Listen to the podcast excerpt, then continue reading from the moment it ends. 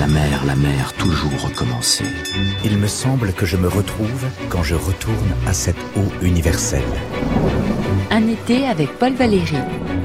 À peine sorti des sables, je fais des pas admirables dans les pas de ma raison. Par Régis Debray. La grande Catherine. Une femme du monde est sortie du lot. Il a 50 ans quand il la rencontre dans un dîner mondain et elle, 38. Catherine Pozzi n'est pas spécialement jolie, mais elle lit le grec ancien, s'exerce aux mathématiques, comme à la physique, en dialogue avec tout ce qui compte à Paris, savant, écrivain, duchesse.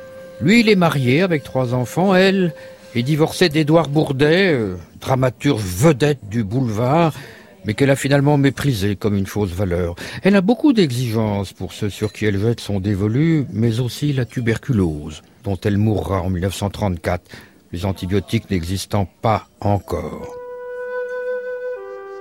Son père, un grand chirurgien, est mort assassiné.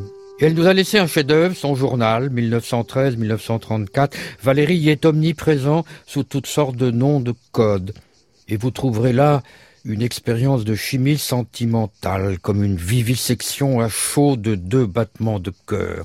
Au début, lui l'appelle Karine et clandestinité oblige, elle l'appelle, mi-ironique, mi-affectueuse, son éminence, Leonardo, allusion à Vinci, le magistère ou encore le bonheur avec un B majuscule. Extrait du journal de Catherine Pozzi.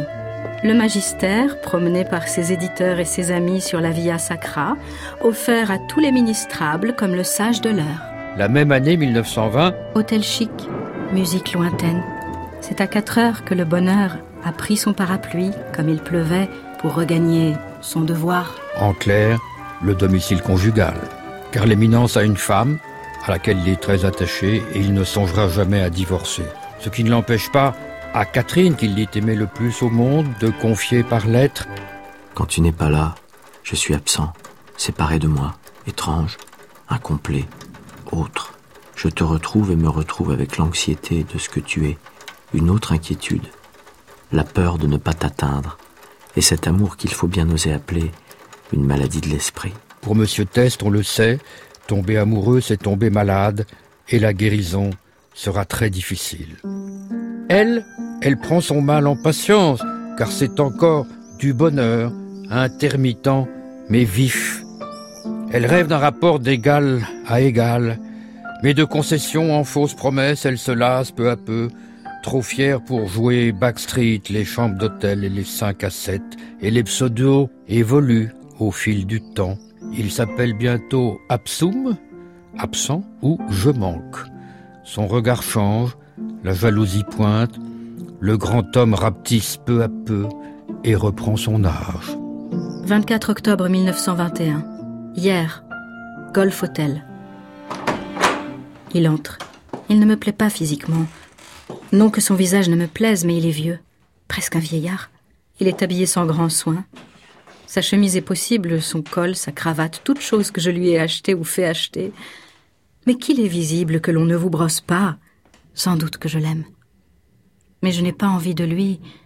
Seulement, je l'ai voulu parce qu'il était ma pensée. Réelle avait été la communion de pensée, mais elle ne peut plus cacher sa déception devant le furet de la pensée universelle courant d'une capitale à l'autre. Et en 1922, elle écrit Cela fait un an de malheur. Quel malheur.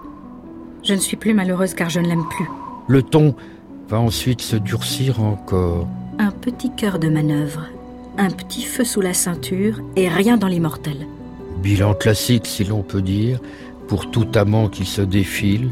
Elle dit, elle, plus joliment. Don Quichotte de l'idée, domestique du réel. Fin des illusions, lent retour au réel, affaire connue.